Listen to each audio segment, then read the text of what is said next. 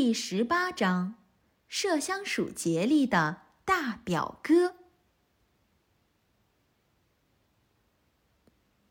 想呀猜呀，想呀猜呀，谁遇到过这么难解决的问题？想呀猜呀，想呀猜呀，有谁可以解开这复杂的谜题？欢笑小溪不再欢笑，微笑池塘不再微笑，绿森林里出现了一个深深的新池塘。这里有一堵用伐木、木棍和泥巴建造的墙，一个谁都没有见过的人建造了它。现在，青蛙爷爷问麝香鼠杰利。他的大表哥是不是从北方过来了？可是杰利根本不知道自己还有一个大表哥。我我根本没有大表哥。杰利缓过神儿来后回答：“咕呱！”青蛙爷爷惊呼，语气听起来很轻蔑，这让麝香鼠杰利感觉自己很渺小无知。孤寡，你确实有一个大表哥住在北方。你不是要告诉我你不知道吧，麝香鼠杰利？杰利必须承认，他根本不知道自己还有一个大表哥。青蛙爷爷说他有，那么他一定有，因为青蛙爷爷年长又有智慧。知道很多事情，可是杰利很难相信自己有一个大表哥。以前他可从来没有听说过这件事情。您见过见过他吗，青蛙爷爷？杰利问道。没有，青蛙爷爷干脆的回答道：“从来没有见过。不过。”我非常了解关于他的事情，他是一个了不起的工人。你的大表哥，他建造的坝和我们坐着的这个太像了。我不相信！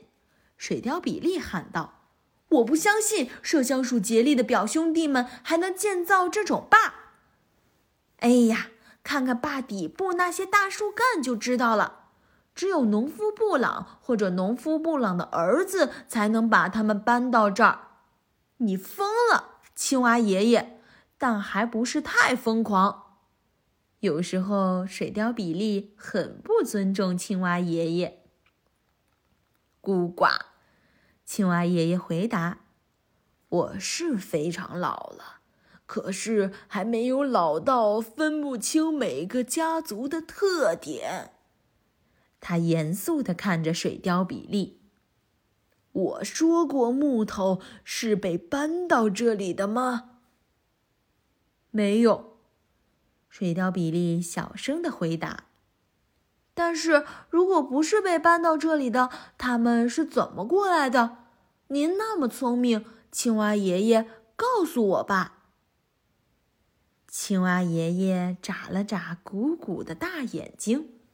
似乎非常非常的同情比利。